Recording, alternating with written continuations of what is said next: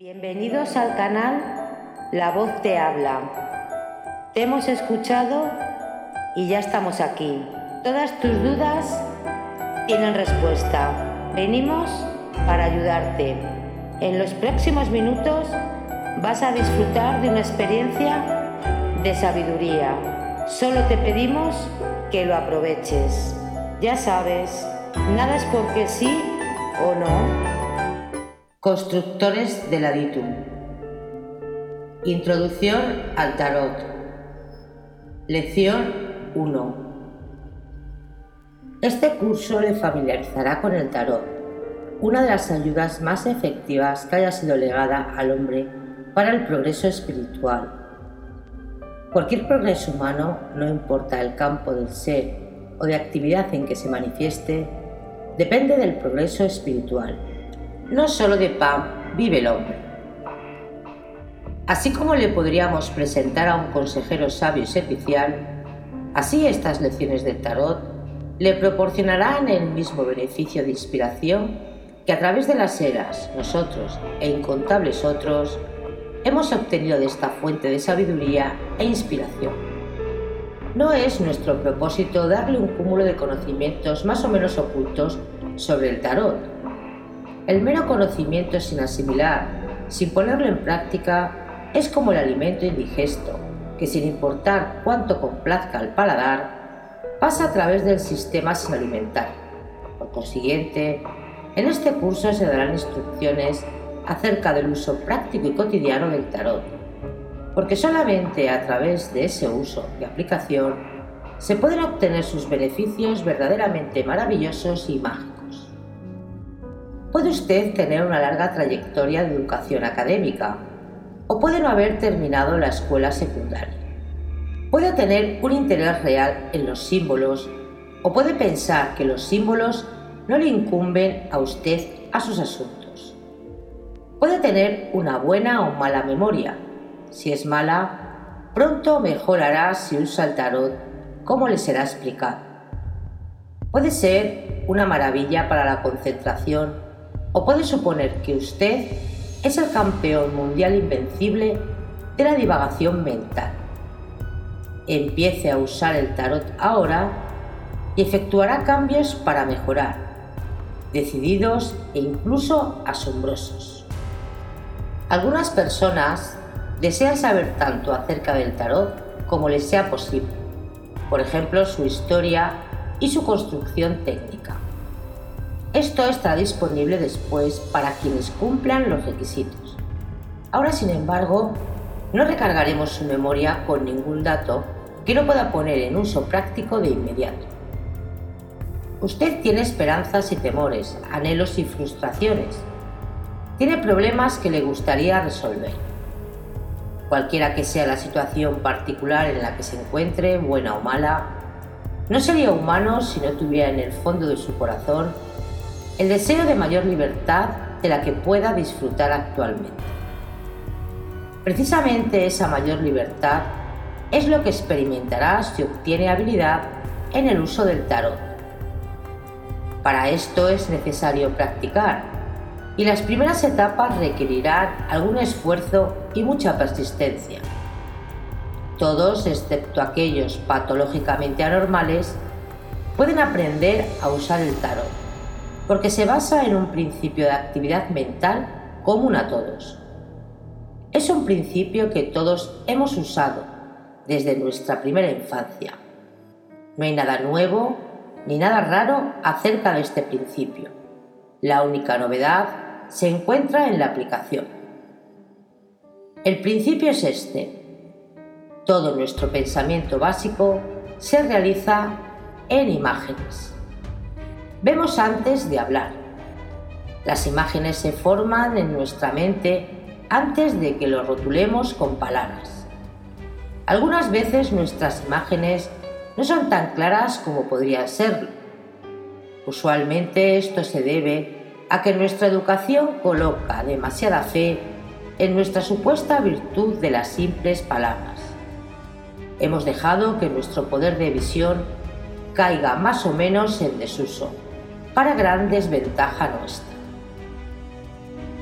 Cualquier dificultad inicial que pueda encontrar para aprender a usar el tarot puede deberse al mal hábito de utilizar las palabras de manera irreflexiva, sin estar seguro de que estos rótulos de las palabras estén ligados a imágenes reales. En este punto no decimos nada de los desastres que resultan de colocar rótulos completamente erróneos a nuestras imágenes mentales, ni discutiremos todavía los peligros que invitamos cuando nos contentamos con instantáneas precipitadas, a menudo tomadas con nuestras cámaras mentales fuera de foco.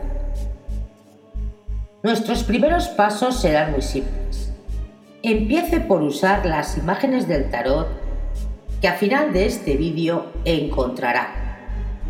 Siéntese en una silla cómoda y dedique 5 minutos todos los días a mirar atentamente una de las 22 claves del tarot. Dedique tres días a cada una. Haga esto de preferencia en la mañana, tan pronto como termine de vestirse y antes de desayunar. Si esto es impracticable, puede seleccionar otra hora cualquiera del día, siempre que sea aproximadamente la misma hora todos los días. Cualquier persona dispone al menos de 5 minutos al día para utilizarlos como guste.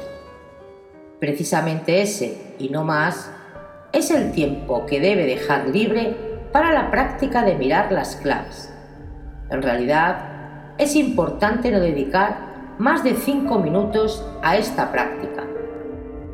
Puede parecer difícil creer que algo aparentemente tan fácil produzca resultados tan notables, pero los sabios que idearon el tarot pensaron una forma simple para superar una dificultad que acosa a toda persona que trata de controlar su mente.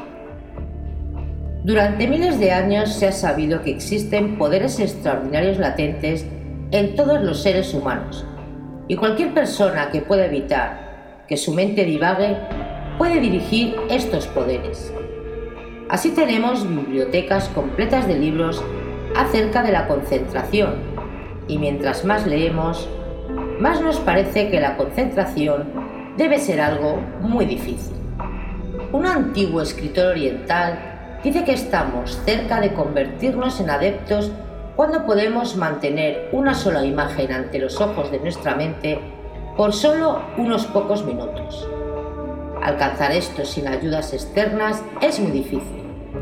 Por eso los tibetanos y los hindús tienen figuras llamadas mandalas, que se utilizan como ayuda para la concentración. Las imágenes de los dioses tienen un propósito semejante. El tarot es un instrumento que consiste en imágenes diseñadas de acuerdo con la operación real de las actividades mentales del hombre. Mire una clave del tarot atentamente por 5 minutos. Durante este tiempo su estado de conciencia será semejante en forma y contenido al de un gran adepto cuando contempla un aspecto de su propia actividad mental. Además, por la acción de esta clave y de su imagen, y por su contemplación en ellas, su conciencia empezará a sintonizarse automáticamente con la conciencia de aquellos seres de un estado espiritual elevado, aún con los adeptos de la escuela interna. Puede que no perciba inmediatamente esto, aunque algunos estudiantes lo perciben. No obstante, la paciencia y la perseverancia traerán su recompensa inevitable y probablemente más pronto de lo esperado. Le prevenimos no dedicar más de 5 minutos a la vez a la práctica de cualquier clave del tarot. Usted no es un adepto todavía, así que su cerebro no está ajustado o adaptado en el presente para soportar el peso total de la conciencia de un adepto sobre cualquier cosa. Sostener una clave del tarot en su campo mental durante 5 minutos tiene un resultado físico definido y benéfico. No trate de aumentar el beneficio por medio de sesiones más prolongadas con una clave. Ya le hemos dado la primera razón, y esta es una entre muchas otras. Entre esas otras está lo que la ciencia llama la ley de disminución de provecho. Un poco de carbón alimentará un fuego pequeño. Más carbón aumentará el calor. Demasiado lo ahogará. Escuche esta lección por lo menos dos veces durante la semana y tantas veces como le sea necesario para estar seguro de que la entiende completamente. Escúchela siempre que tenga oportunidad. Pero no haga una labor pesada en esto, ni de cualquiera de las otras cosas relacionadas con el estudio del tarot. Cuando escucha esta lección, mire la clave cero durante 5 minutos para obtener una impresión general del diseño. Al día siguiente, preste un poco de atención en los detalles. Al tercer día, vea si puede encontrar algo diferente a lo que esta lección explica. Si ve algo que parece importante o que provoca su curiosidad, anótelo y pregúntese qué significa esto. Tarde o temprano obtendrá la respuesta correcta que vendrá desde su interior. Durante las primeras semanas los resultados pueden no ser particularmente impresionantes, aunque en algunas ocasiones se experimentan reacciones notables desde el comienzo. Como regla, el efecto de la práctica del tarot es más bien acumulativo que inmediato. Supóngase que ha vivido sintiendo que no es amado o que no es capaz de amar esto se convierte en un modelo subconsciente profundamente arraigado que se manifiesta en su medio ambiente. Se expresa en sus relaciones con la familia, con los amigos o con los asociados, porque estamos en contacto permanentes unos con otros en los niveles subconscientes. Si no nos sentimos dignos de ser amados, producimos en nosotros y en los demás el tipo de conducta que atrae el rechazo. Cambie el modelo interno y cambiarán sus relaciones de infelices a felices. El tarot le ayudará a hacer esto. Su práctica le ayuda gradualmente a saber quién y qué es usted y los resultados se manifestarán en su vida diaria.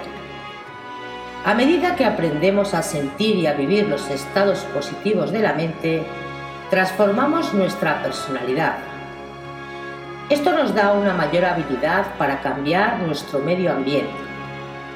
Las afirmaciones ayudan, pero no son suficientes. La práctica del tarot está diseñada para producir las transmutaciones requeridas para el crecimiento mental y espiritual. Trabajará si usted lo trabaja. A menudo no se notan reacciones sorprendentes sino hasta cuando se llega a una clave que tiene relación con algún punto sensible de nuestra construcción mental. Este puede ser un punto fuerte o débil, pero uno siente definitivamente que tiene una afinidad especial por una o más de las claves del tarot. Existe una profunda razón oculta para ello. No obstante, debe estar en guardia contra la tendencia a dar más atención a una clave que a otra, especialmente durante este curso de introducción. Cada una de las claves es una imagen, recuerde, de algún aspecto de usted mismo. Siempre es usted el tema de la serie del tarot de principio a fin. No importa cómo se vea la imagen, invariablemente es una imagen suya. Así que el tarot tiene que ver con ello que realmente le interesa más que cualquier otra cosa en el mundo. Si sufre de falsa modestia o algún otro complejo de los mencionados por los psicólogos, puede no estar dispuesto a admitir que nada le interesa más que a usted mismo. Si es una persona normal, saludable mentalmente, sabe que esto es verdad y lo admitirá fácilmente. Si usted es un alma avanzada, ninguna otra cosa le interesa.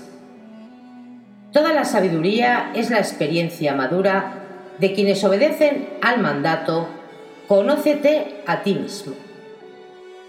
Toda ética descansa sobre el mismo fundamento, porque nadie que carezca de autoconocimiento puede practicar la regla dorada. Toda la ciencia, no importa en qué campo, tiene las mismas bases y los mismos objetivos. Porque cualquier ciencia que posea la raza humana es el resultado de la investigación e invención de los seres humanos. Y cualquier de la forma conocida por los físicos y los químicos es una fuerza que trabaja, tanto dentro como fuera del hombre. La rueda del tarot es realmente la rueda de la naturaleza humana. Al recordar siempre esto, evitará considerar al tarot como un simple conjunto de símbolos pictóricos. Clave 0. El loco. Todas las claves del tarot tienen dos niveles diferentes de interpretación. Existe el significado externo, superficial, que puede percibirse a simple vista. Después está el significado más profundo, interno, que puede traerse a la superficie de la conciencia sin esfuerzos o tensión, por el simple acto de mirar atentamente a la clave.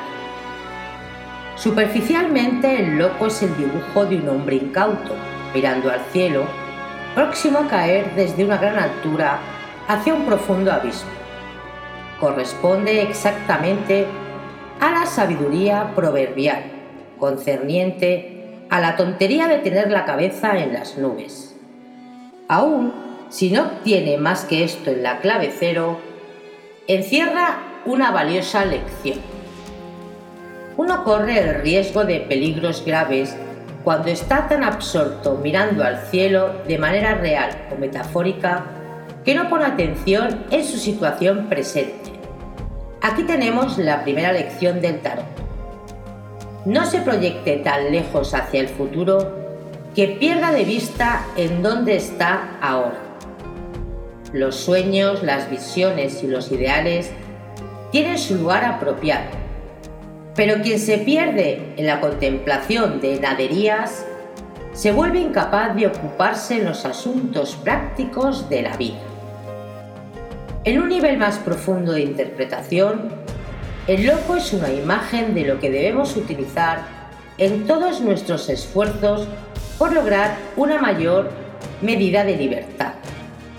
A este poder se le ha dado diversos nombres. Puede llamarle Dios, puede llamarle el yo real. Los nombres son solamente rótulos, algunos mejores, otros peores continúe usando el que acostumbra.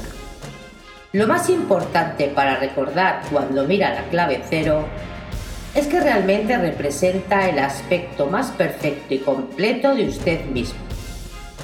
Es la parte suya que está por encima y más allá de su personalidad externa, por encima y más allá de su mente pensante y consciente, parte de su mismo yo. Recuerde o quizá aún más verdaderamente, todo usted, del cual solamente son parte de su mente, su cuerpo y todo lo demás que entra en su personalidad aparentemente separada. Esta es una imagen del ser, absolutamente libre y perfecto, que es el principio animador y el centro de su personalidad externa lleva el número cero, porque el cero no es en modo alguno un símbolo de meramente la nada. En la aritmética oculta, el cero representa la unidad absoluta, esa realidad única que está antes de todos los inicios.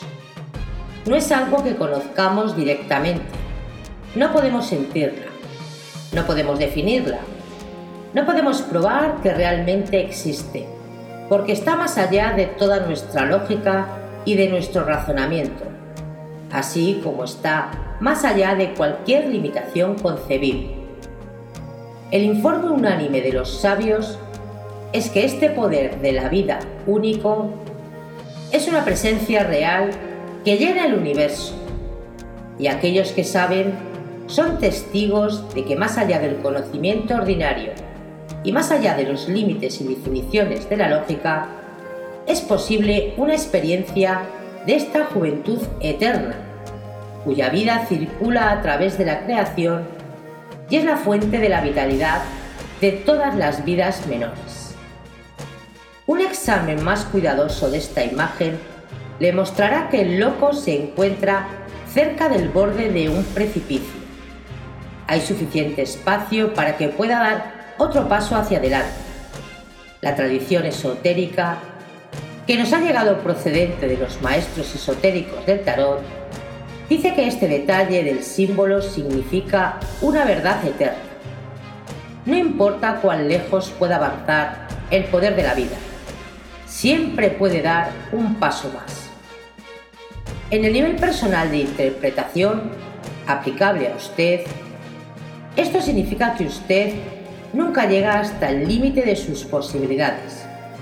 Algunas veces puede desviarse hacia un callejón sin salida, pero aún así puede siempre volver sobre sus pasos un poco y llegar a un lugar donde sea posible un progreso mayor. Existen razones metafísicas y filosóficas profundas para la selección del título de la clave cero. No necesitamos entrar en ellas ahora. Sin embargo, una razón es obvia. Los hombres de visión superior usualmente son considerados como sus contemporáneos por bastante tontos. Todos los grandes profetas, todos los grandes inventores, todos los grandes descubridores han sido escarnecidos. Sería bueno añadir aquí que no se desprende de esto que cualquier necio sea realmente un hombre superior a sus compañeros. No debemos caer en el error de aquellas tribus primitivas que consideraban a los locos como inspirados por la divinidad. Aún actualmente, un buen número de personas que se suponen civilizadas parecen aceptar este error. Considere el efecto hipnótico de un Hitler o de un Stalin sobre sus engañados seguidores. Vea los avisos de la página religiosa de cualquier periódico metropolitano y podrá ver por sí mismo que a menudo se confunde la psicosis con la profecía. Durante los tres días que mire la imagen del loco, no haga esfuerzos conscientes por interpretar los símbolos. Si le viene una idea, anótela. Provéase de un cuaderno de hojas cambiables. No haga ningún esfuerzo especial por llenarlo. Alguna idea puede ocurrírsele en cualquier momento y puede anotarlo en un pedazo de papel o en el reverso de un sobre. A medida que progrese en el trabajo, se encontrará tomando un poco de tiempo, una o dos tardes a la semana, para revisar sus notas y añadir algo en ellas. El interés crece con la atención y mientras más trabaje con las claves del tarot, más le intrigará. El uso práctico más importante de la clave cero es ponerle en contacto con las fuentes internas del poder después de que haya mirado la imagen en papel por tres días consecutivos, encontrará que puede llamarla fácilmente ante los ojos de su mente. Simplemente piense en ella y la verá. Así puede sostener su mente en esta forma particular siempre que lo desee. Y descubrirá que aún mirándola momentáneamente a este alegre viajero de los espacios superiores, le elevará. Inténtelo siempre que le acose un estado de depresión. No trate de suprimir la disposición del ánimo. Solamente mire el loco. Mire su imagen y manténgala a mano. Mírela siempre mentalmente si se encuentra lejos de casa. La experiencia real le convencerá pronto que de alguna manera siempre hay una reacción positiva.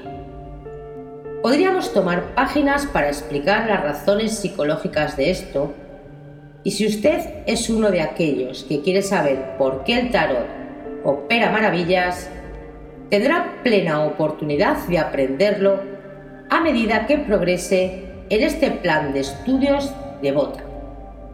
Por ahora, es más importante saber que funciona. Y esta práctica simple y fácil le convencerá pronto de que hay una potencia casi mágica en esta imagen. Es un antídoto seguro contra la depresión. Clave 1. El mago. Con esta clave entra en operación el principio de contraste que se aprecia a lo largo de la serie del tarot. Cada clave, en algún sentido, es el opuesto y complementario de la que le precede. Las 22 claves representan también 11 pares de contrastes. 0 y 1, 2 y 3, 4 y 5, y así sucesivamente. Por lo general los contrastes son bastante obvios Así un mago o un sabio claramente está en contraste con un loco.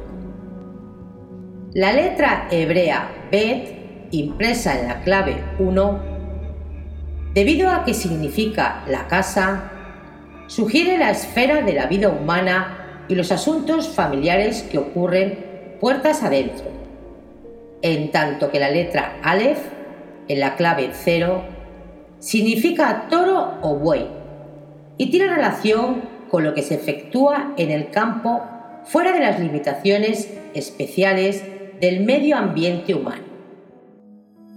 Por otra parte, el número 1 es el número del inicio, pero el 0 es el signo de la unidad absoluto que está antes de cualquier inicio.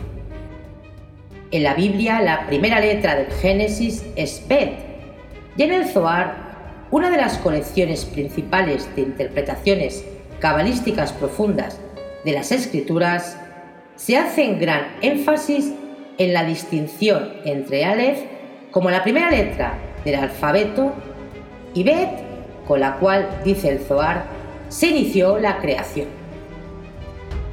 La comparación de las dos imágenes presenta muchos otros contrastes.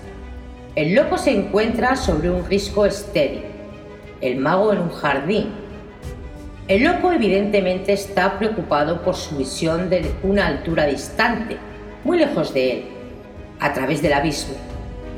El mago está interesado con lo que sucede a sus alrededores inmediatos y mira hacia abajo, hacia lo que está bajo él. Las posesiones del loco no están en uso y las lleva en una bolsa que cuelga sobre su hombro. Los cuatro implementos del mago se extienden ante él sobre una mesa y así está a la mano para utilizarse cuando se presenta la ocasión. Quizá el detalle más importante de la clave 1 es la posición de las manos del mago.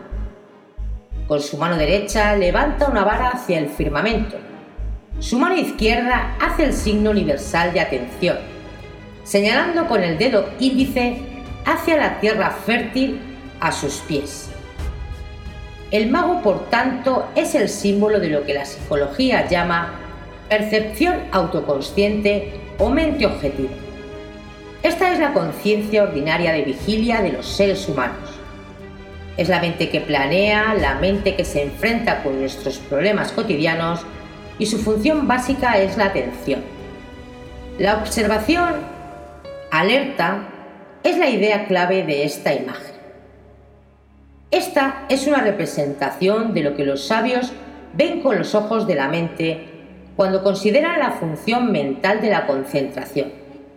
Esta clave dice a su conciencia interna, esté alerta. Recuerde que cualquier poder que pueda dirigir procede de un nivel más elevado. Tenga como interés primario relacionarse con esa fuente de poder su lugar en el esquema de las cosas es actuar como un transformador de energía.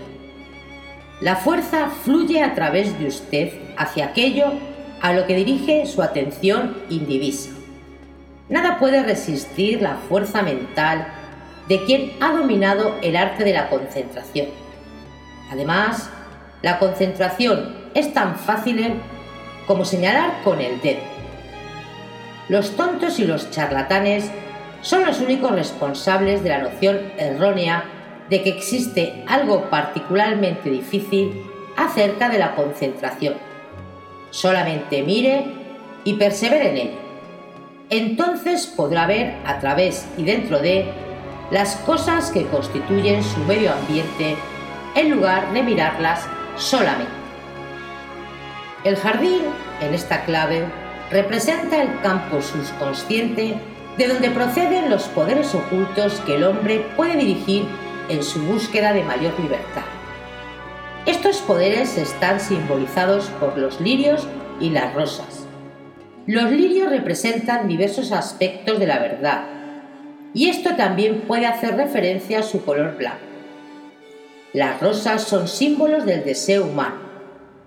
Hay cuatro lirios porque cualquier conocimiento humano se puede clasificar en cuatro categorías principales. Explicar esto aquí sería ir más allá del alcance de este curso introductorio, pero lo mencionamos para mostrar que cualquier detalle del símbolo del tarot tiene un significado definido. Hay cinco rosas, porque cualquier objeto del deseo humano tiene relación con uno o más de los cinco sentidos principales. La psicología moderna añade otros sentidos a la clasificación que está vigente cuando el tarot fue inventado. Sin embargo, para todo propósito práctico, es exacto decir que la realización de cualquier deseo humano incluye la expresión de condiciones que puede ser experimentada por nuestros sentidos. El mago cultiva estas flores, las mejora, y por la fuerza del control del mago sobre su desarrollo, las lleva más allá de las condiciones provistas espontáneamente por la naturaleza. Él transforma y transmuta la experiencia. Toma las cosas como las encuentra. Observa hasta percibir los principios subyacentes que operan en lo observado. Entonces aplica estos principios de maneras nuevas para producir una situación diferente. Este es todo el método de la ciencia y los cuatro implementos sobre la mesa del mago que se refieren a los medios empleados para enfrentarse e intervenir en las condiciones reales del medio ambiente humano. El primer medio está simbolizado por la vara, la cual simplemente es un puntero y realmente es una extensión del dedo índice que señala. El primer requisito para la solución de cualquier problema es darle nuestra atención total. Cualquier problema contiene su propia solución y esa solución se percibe por medio de la observación atenta. Este es el inicio de toda la ciencia. Simplemente observar. La copa representa la segunda herramienta mental. Esta es la imaginación. La observación recoge la experiencia la imaginación le da forma, como una copa da forma a lo que se vierte en ella.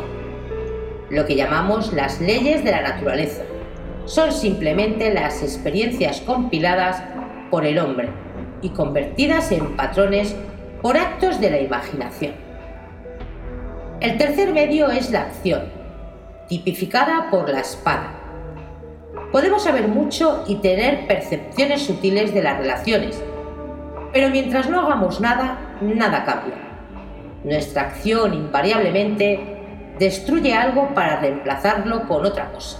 No importa cuán constructivos seamos, esto es verdad para cualquier acción efectiva. Las personas que hablan de no tener más pensamientos constructivos están haciendo ruidos sin sentido. No pueden construir una casa a menos que corte árboles o explote canteras de piedra, o tome arcilla y la moldee en ladrillos.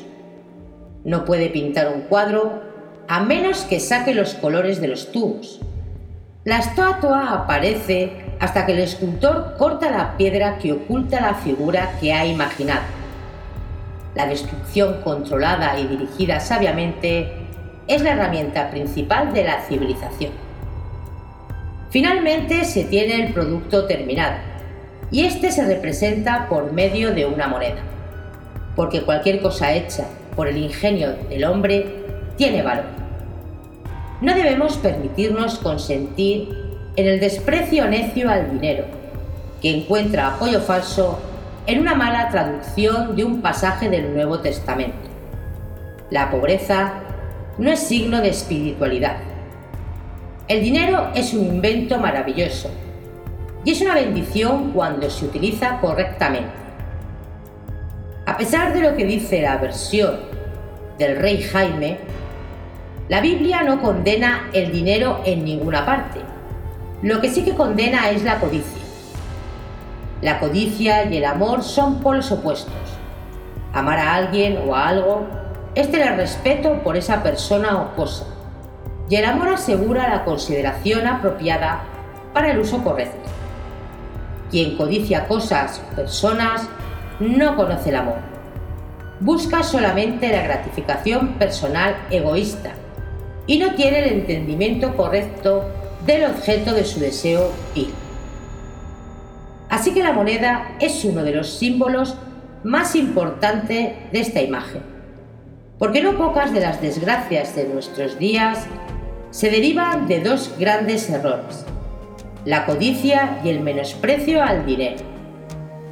Quienes tienen un respeto apropiado por este invento, con el cual se pueden medir todos los valores, así como todos los valores de la ciencia pueden medirse por medio de las matemáticas, entienden que el dinero es uno de los más grandes inventos humanos para promover el bienestar general. Vendrá el tiempo en que esta medida de valor se utilice correctamente por quienes aman a la justicia y a la humanidad y revivirán la antigua ciencia del sistema monetario. La clave 1 entonces es la imagen que debe usar para desarrollar su poder de concentración, para volverse más alerta y para evocar los poderes de su conciencia interna que le capacitarán para tratar con los problemas prácticos más satisfactoriamente. La clave cero le coloca en contacto mental con la fuente limitada de todo el poder. La clave 1 pone en acción las actividades mentales por medio de las cuales puede aplicar este poder con el fin de mejorar las condiciones de su vida.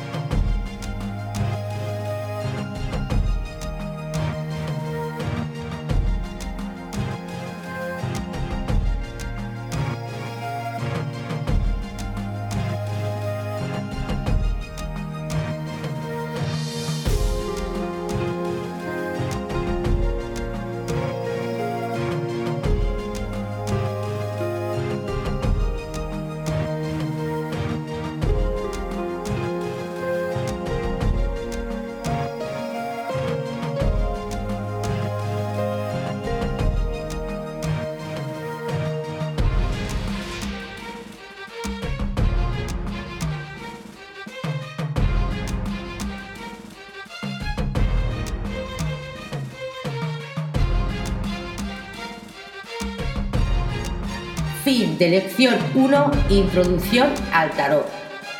Constructores de la virtud.